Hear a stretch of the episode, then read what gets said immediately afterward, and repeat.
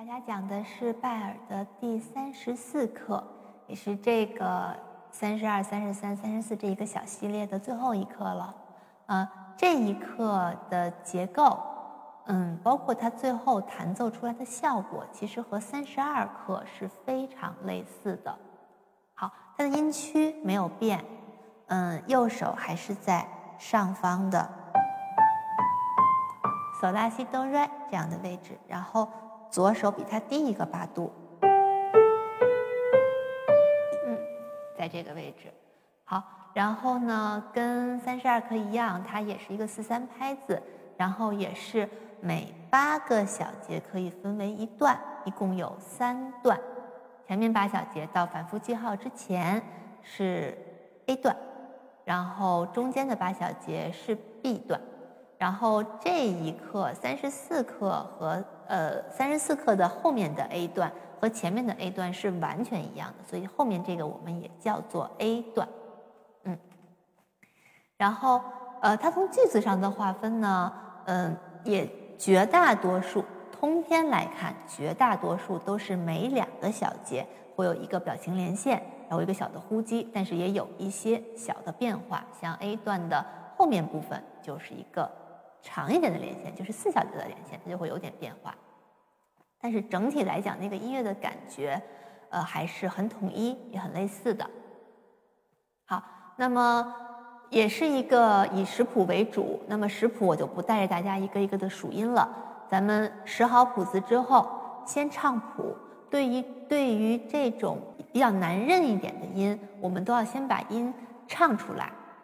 一定不要任一个弹一个，任一个弹一个，这样音乐就全破坏掉了。都是通篇的，先唱下来之后，然后我们再开始上手来弹奏。好，那现在我从头到尾给大家把右手完整的弹一次，按照谱面上的连线。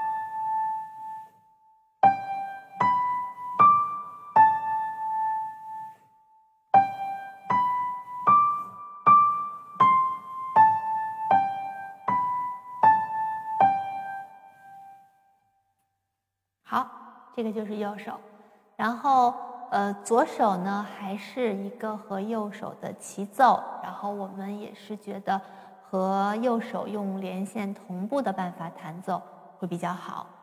嗯，就是我们还是要在每一个句尾的时候注意提手腕。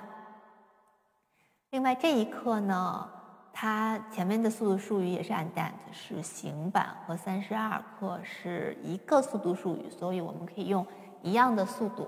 之前三十二，咱们用的是九十二的速度，这一课我们也可以用九十二的速度。好，嗯，也是弹奏之前，我们先稍微往琴的高音区挪一点点座位，然后我们准备开始完整的弹一遍全曲。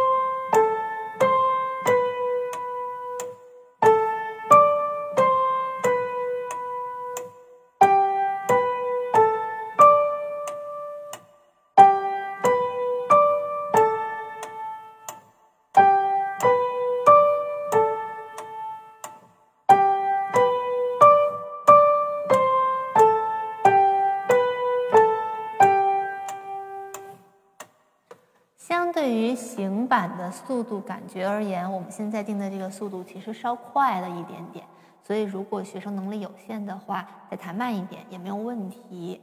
然后，但是我们也是为了追求一个音乐更好的效果嘛，所以我们把速度稍微调快了一点。OK，那么没有什么别的问题，接下来我请我的学生来和我一起给大家弹奏一下完整的这一课，然后我们也会给大家弹反复。